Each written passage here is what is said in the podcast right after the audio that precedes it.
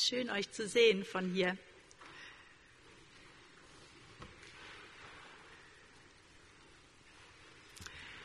Ja, die Steffi hat es schon gesagt. Connected heißt die Reihe für den Herbst. Verbunden. Und ihr seht, das Titelbild hier, das zeigt es anschaulich. Verbunden in einem Netzwerk, fest miteinander verbundene Stränge. Uns war das wichtig, nach der Zeit des Social Distancing jetzt im Herbst einen Blick auf das zu richten, was uns denn verbindet. Und natürlich taucht da auch die Frage auf, was verbindet uns denn als Gemeinde?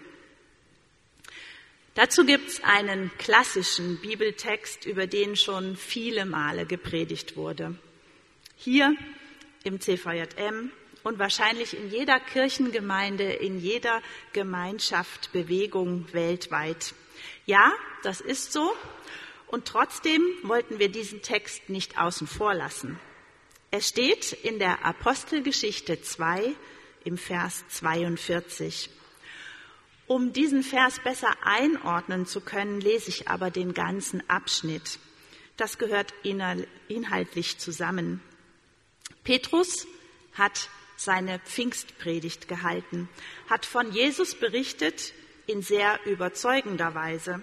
Und viele Menschen haben das gehört. Ich lese nach der Genfer Übersetzung. Die Zuhörer waren von dem, was Petrus sagte, bis ins Innerste getroffen. Was sollen wir jetzt tun, liebe Brüder? fragten sie Petrus und die anderen Apostel.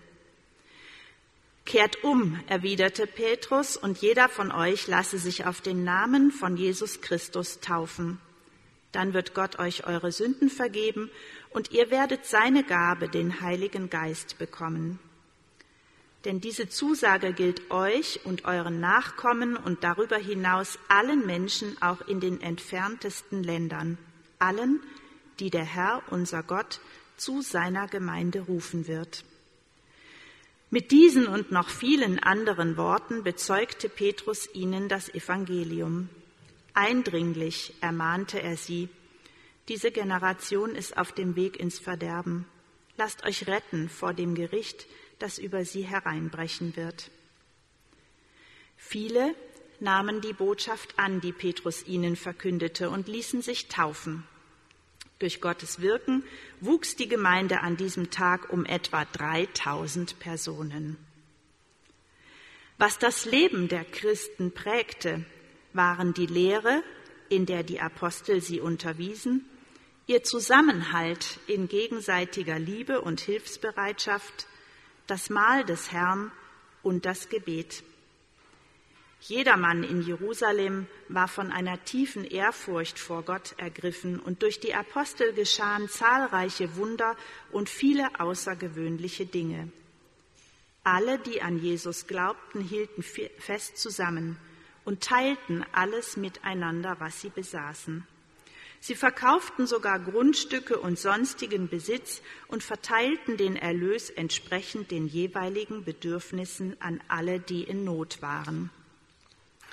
Einmütig und mit großer Treue kamen sie Tag für Tag im Tempel zusammen. Außerdem trafen sie sich täglich in ihren Häusern, um miteinander zu essen und das Mahl des Herrn zu feiern. Und ihre Zusammenkünfte waren von überschwänglicher Freude und aufrichtiger Herzlichkeit geprägt. Sie priesen Gott bei allem, was sie taten, und standen beim ganzen Volk in hohem Ansehen. Und jeden Tag rettete der Herr weitere Menschen, so dass die Gemeinde immer größer wurde. Der Kernvers 42, der diesen ganzen Abschnitt nochmal, ja, wie komprimiert, der heißt bei Luther, sie blieben aber beständig in der Lehre der Apostel, in der Gemeinschaft, im Brotbrechen und im Gebet. Wir hören hier von der ersten Gemeinde in Jerusalem. Nach der Pfingstpredigt von Petrus waren eine Menge Menschen zum Glauben gekommen. Und nun war die Frage, wie geht's denn weiter? Neben der Beschreibung der Gemeinde und dessen, was ihr Leben miteinander ausmachte, gibt es diesen Kernvers, der diese vier Elemente nennt, die prägend für die Gemeinde waren. Lehre, Gemeinschaft, Brotbrechen und Gebet. Und diese vier Elemente möchte ich mit euch ein wenig beleuchten, denn sie scheinen mir nicht nur damals wichtig und prägend gewesen zu sein, sie sind es heute noch. Der erste Punkt, die Gemeinde ist eine lernende Gemeinde. Es gab noch keine festen Formen, keine Lehrgrundsätze. Alles war frisch und neu.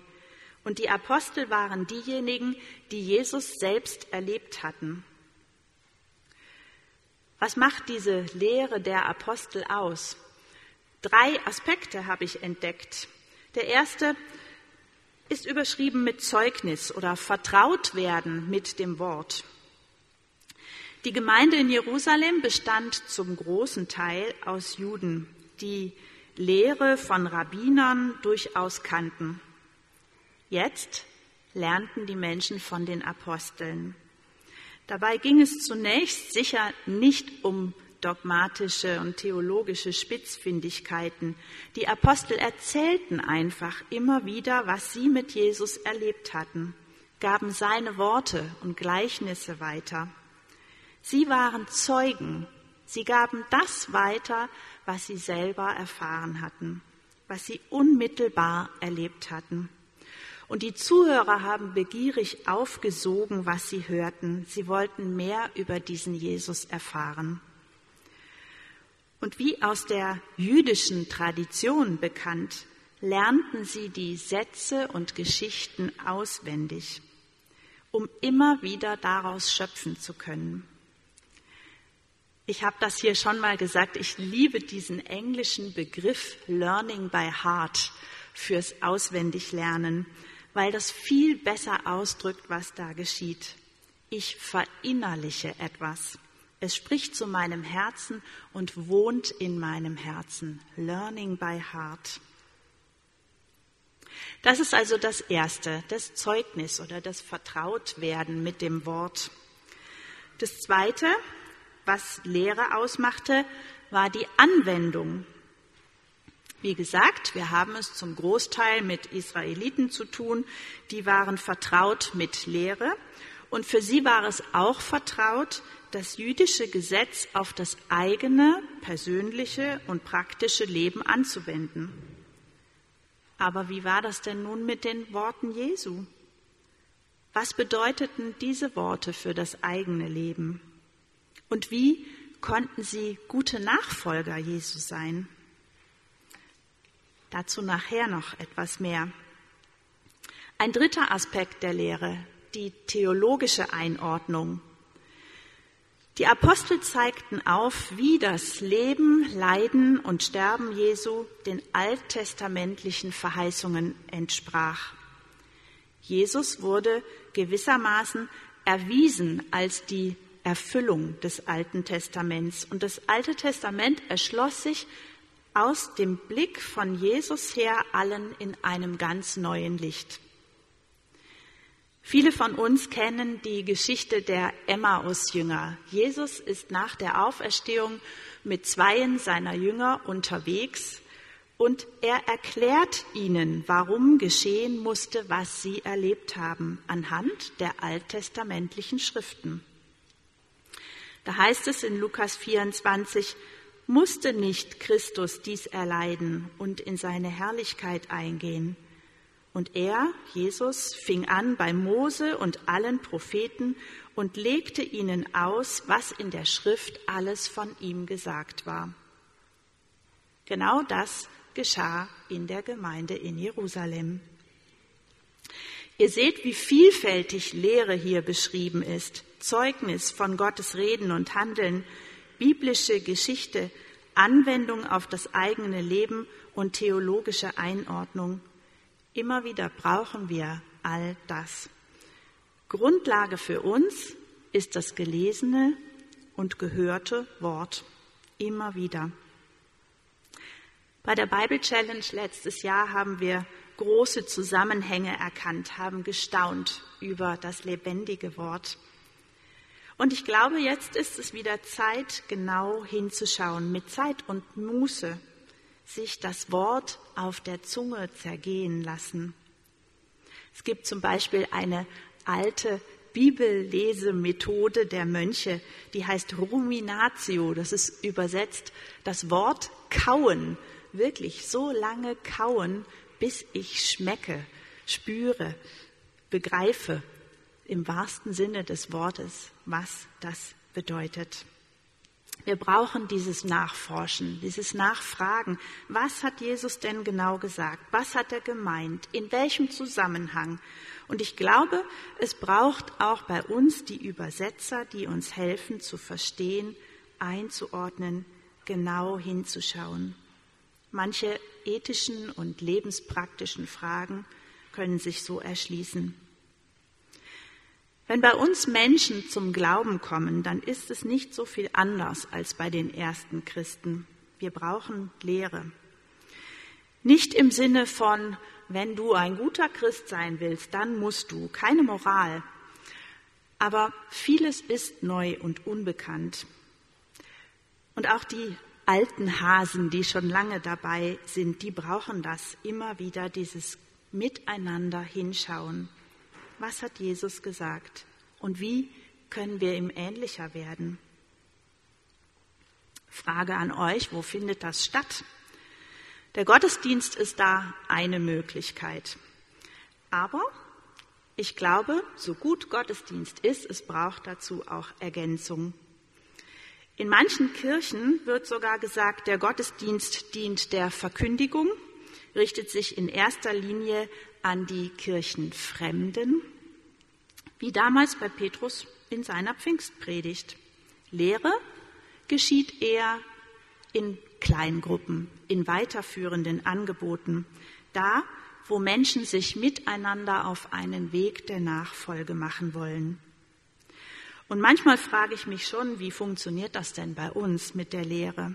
Menschen kommen zu uns in den EAG, in den CVJM und lernen Jesus kennen. Und wie geht's dann weiter? Wo sind bei uns diese Räume der Lehre? Die Gemeinde damals traf sich im Tempel und in den Häusern, im Großen und im Kleinen. Das gehört zusammen. Hören, sich austauschen können, nachfragen können. Kleingruppe ist da wirklich ein guter Ort. Da kann das stattfinden, das eigene Leben in Bezug bringen zum Wort Gottes, zu dem, was Jesus gesagt hat. Da wird es konkret, runtergebrochen auf den Alltag. Und ganz oft geht es dabei nicht um das Kopfwissen, sondern um das Herzenswissen. Nicht um ein Nachdenken über Gott, sondern darum, was es heißt, mit Gott in Beziehung zu leben. Ganz konkret im Alltag. Und so ist meine Hoffnung und meine Bitte, lasst uns lernende Gemeinde sein. Nicht fertig, nie fertig, sondern miteinander auf dem Weg, Jesus immer mehr kennenzulernen, zu fragen, zu ringen, in Bewegung sein, ihm ähnlicher werden. Der zweite Punkt, der wichtig war für die damalige Gemeinde und ich glaube auch von uns, Gemeinde ist liebende Gemeinde. Sie blieben beständig bei der Gemeinschaft, heißt es in dem Text. Und was ist das Geheimnis dabei? Das steht ganz zum Schluss. Bei Luther heißt es dann, der Herr aber fügte täglich hinzu, die gerettet wurden. Die haben sich das nicht selber ausgedacht. Auch Petrus hat nicht gedacht, ich gründe jetzt mal eine Gemeinde, sondern Gott fügt hinzu. Das ist das Entscheidende. Da kommen Menschen zusammen, die von Gott berührt und gerufen sind. Da geht es nicht in erster Linie darum, ob mir das gefällt und was es mir bringt. Wenn das so ist, dann ist es wunderbar. Aber Gott ruft und fügt hinzu. Ist doch großartig, oder? Da bewegt sich was. Aber Ganz schön unbequem, oder? Das ist was anderes als mein Freundeskreis oder bös formuliert mein Wohlfühlclub. Da fügt Gott Menschen hinzu, die mir vielleicht so gar nicht entsprechen. Menschen, die ihre Lebenspäckchen mitbringen und total unterschiedlich ticken. Und doch scheint es in Jerusalem eine Selbstverständlichkeit gewesen zu sein, dass die Christen beisammen sind. Die ersten Christen scheinen sich nicht zur Gemeinde bekehren zu müssen. Sie haben ein Bedürfnis, zusammen zu sein, Leben zu teilen, weil sie zutiefst verbunden sind durch Jesus. Tja, und da haben wir jetzt eine echte Herausforderung, mal abgesehen von den normalen Hürden, die wir immer haben, wie unsere Bequemlichkeit, keine Lust auf wirkliche Verbindlichkeit. Viele unserer gewohnten Formen gehen halt gerade nicht oder nur sehr eingeschränkt. Ich bin dankbar für neue Formen, Möglichkeiten, sich zu treffen, eben auch digital. Nicht nur, wenn es nicht anders geht, sondern das ist was Neues, was wir entdecken dürfen. Und wir erleben ein hohes Maß an Kreativität. Zugegeben aus der Not gewachsen, aber das ist gut. Ein Beispiel. Eine Kleingruppe im CVJM hat jede Woche per WhatsApp einander geschrieben. Was war das Highlight der Woche? Was war das Lowlight der Woche? Und auf diese einfache Weise war es möglich, voneinander zu wissen, füreinander zu beten, auch mal am Telefon nachzufragen, wie geht's dir, was ist daraus geworden? Manche haben in den letzten Monaten eine gute Form gefunden, als Familie Gottesdienst zu feiern. Die Kinder waren mit einbezogen. Teilweise haben sie dann zu Hause ihren EAG moderiert oder haben Musik gemacht, Gott miteinander gelobt. Gottesdienste im Online-Format sind entstanden. Das ist gut, wenn wir sie richtig nutzen. Hybride Formen, das ist das neue Schlagwort. Analog und digital parallel gleichwertig, besser noch miteinander verknüpft, so dass ich beteiligt sein kann. Es entsteht Neues. Und auch für den EAG machen wir uns Gedanken, wie sind wir zukunftsfähig? Wie gestalten wir Gottesdienste in Zukunft? Was können wir über diesen analogen Gottesdienst hinaus noch tun? Kleingruppen haben neue Bedeutung bekommen, weil da Begegnung noch eher möglich war. Wenige, dafür tiefe, ehrliche Begegnungen waren und sind so gut. Lasst uns schauen, was davon auch weiterleben kann, auch unter gelockerten Bedingungen. Das ist kostbar. Wir haben gute Erfahrungen gemacht. Und wenn du mehr möchtest als den sonntäglichen Gottesdienst, dann sprich uns EAG-Mitarbeiter gerne an. Es gibt jede Menge gute Angebote in Kirchengemeinde und CVJM eine Menge unterschiedlich gestalteter Kleingruppen. Wir stellen gerne den Kontakt zu den Verantwortlichen her. Und ich glaube, wir können da auch noch zulegen. Wie wäre es mit Treffen zu zweit, regelmäßig, sich austauschen, füreinander beten, miteinander auf Abstand spazieren gehen? Das geht. Das geht sogar digital, per Zoom oder am Telefon. In der ersten Gemeinde gehörte diakonisches Handeln zum Alltag dazu. Sie haben geteilt, sich gegenseitig geholfen.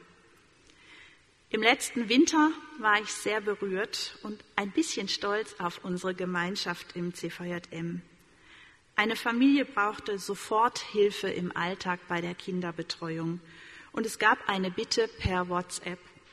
Innerhalb einer Viertelstunde war die Betreuung für etliche Tage geregelt. Und ich dachte, ja, so muss es sein. Alltagsrelevant, füreinander, unkompliziert, selbstverständlich.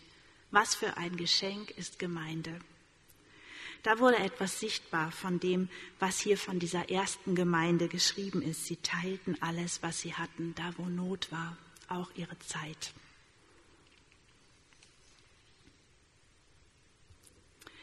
Das dritte Element. Jesus im Zentrum der Gemeinde. Je nach Übersetzung ist die Betonung dieses Verses unterschiedlich. Bei dem einen steht im Vordergrund das konkrete Leben teilen, das, was Gemeinschaft zutiefst ausmacht. Und ganz oft hat das was mit Essen zu tun. Wir teilen, was wir sind und haben. Und darüber hinaus ist aber auch klar, hier ist das Abendmahl gemeint, so wie Jesus es eingesetzt hat. Das Abendmahl bekam einen festen Platz in der Gemeinde. Beim gemeinsamen Essen, bei den Treffen in den Häusern wurde Abendmahl gefeiert. Und damit wurde jedes Mal daran erinnert, was Jesus für die Einzelnen und für sie als Gemeinschaft und was Jesus für uns getan hat. Jesus, das Kreuz, stand im Mittelpunkt ganz zentral. Um Jesus geht es nicht um die tollen Programme, die netten Leute, das, was geboten wird. Um Jesus geht's. Ich wünsche mir, dass uns das aus allen Knopflöchern strahlt, bei allem, was wir machen. In Krabbelgruppe, im Kirchenchor, in der Jungschar, bei den Fadis und beim Klettern. Es tut uns gut, immer wieder erinnert zu werden, uns auszurichten auf Jesus. Um ihn geht's. Zum Abendmahl wird es noch eine ganze Predigt geben in diesem Herbst, deshalb hier nur kurz. Aber auch hier die Frage an uns, wie soll das denn gehen in diesen Zeiten? Das ist ja auch gerade richtig schwierig. Unter Auflagen ist es wieder gestattet, Abendmahl zu feiern. Und im November wollen wir es tun, wenn sich die Lage nicht wieder heftig verschärft. Habt ihr es vermisst? Ich glaube, wir haben da wirklich noch viel zu entdecken, was Abendmahl ist, ganz persönlich und auch als Gemeinde, als Gemeinschaft derer, die zu Jesus gehören. Und ich freue mich drauf. Und ein viertes Element. Die Gemeinde ist eine betende Gemeinde. Sie blieben beständig im Gebet bei Krankheit, bei Konflikten, bei Verfolgung, die Gemeinde betete. Gemeinde speist sich aus der Beziehung zu Jesus Christus, des Einzelnen und im Miteinander als Leib. Also macht es natürlich auch Sinn, mit dem Grund und Gründer der Gemeinde im Gespräch zu sein. Völlig logisch, oder? Ja, das ist uns auch wichtig. Nicht nur Dinge zu besprechen, zu planen, sondern auch darum zu beten und auf das Reden Gottes zu hören. Aber ich erlebe es auch so und ich ertappe mich selber dabei, dass wir schnell noch zum Abschluss einer Planungsrunde beten, alles noch mal kurz in einem Gebet zusammenfassen. Wir brauchen einander, um uns zu erinnern, mach es doch mal andersrum. Erst beten, hören, dann planen. Viele von uns haben auch das schon sehr segensvoll erlebt. Und wie reichhaltig, wie vielfältig ist Gebet. Dem Heiligen begegnen, Gott loben, ihn ehren, als Kinder ihn bitten, dem Geliebten ins Ohr flüstern, ihm in den Ohren liegen, klagen, schreien in Not, hören auf sein Reden, still Dasein in seiner Gegenwart. All das ist Gebet und noch viel, viel mehr. Manche vermissen das Singen schmerzlich. Ja, es fehlt uns auch. Singen ist Ausdruck der Seele und ich freue mich, wenn wir es ganz entspannt wieder können, auch hier im EAG. Aber ich bin auch dankbar für diese Unterbrechung, denn sie eröffnet uns neue Wege der Gottesbegegnung, auf die wir uns sonst vielleicht nie eingelassen hätten. Und ich wünsche uns miteinander, dass wir das entdecken. Manchen fällt es sogar leichter, dem Lobpreis nur zuzuhören und einfach innerlich in der Gegenwart Gottes da zu sein. Neue Formen sind gut und wichtig. Ein Beispiel für eine ganz ungewöhnliche Form des Gebets habe ich gefunden und habe die Verantwortlichen dafür kennengelernt. Im Kloster Hirsau kann man auf der Homepage eine Kerze digital anzünden und dann gibt es ein Team vor Ort, die zünden die Kerze in der Kirche an. Ich kann mein Gebetsanliegen schreiben und dieses Team betet abends für mein Gebetsanliegen. Völlig ungewöhnlich, völlig neue Form, aber ist doch gut. Und was erleben wir? Die Corona-Krise hat uns zum Beten gebracht in unterschiedlichster Form, in unzähligen Aktionen per Zoom oder ähnlichem, in großer Menge und Breite der Konfessionen und Bewegungen.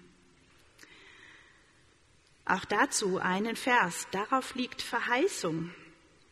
Wenn mein Volk, über dem mein Name ausgerufen ist, sich demütigt und sie beten und suchen mein Angesicht, und kehren um von ihren bösen Wegen, so will ich es vom Himmel her hören und ihre Sünden vergeben und ihr Land heilen. Was für eine großartige Verheißung. Lasst uns betende Gemeinde sein.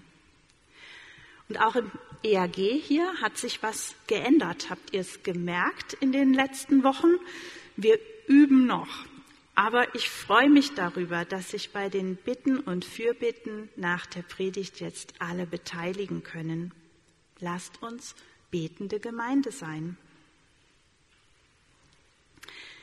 In manchen Übersetzungen steht bei diesem Kernvers nicht das Wort beständig, sondern beharrlich. Sie blieben beharrlich bei diesen vier Punkten. Mein Vater hat in seiner Rede zu unserer Trauung seinem Schwiegersohn ein gesundes Beharrungsvermögen bescheinigt. War eine nette Umschreibung für, der kann ganz schön stur sein manchmal, beharrlich bei etwas bleiben. Ja, das kann natürlich auch schräg werden, aber es zeugt vor allem von Überzeugung. Die Gemeindeglieder blieben beharrlich bei dem, was die Apostel ihnen weitergaben. Diskussionen, kritische Fragen, spöttisches Gelächter, das gab es sicher auch damals schon. Und auch die Relativierung, ach, so hat er das doch gar nicht gemeint, das muss man nicht so eng sehen, das ist nichts Neues, das hat es auch damals schon gegeben.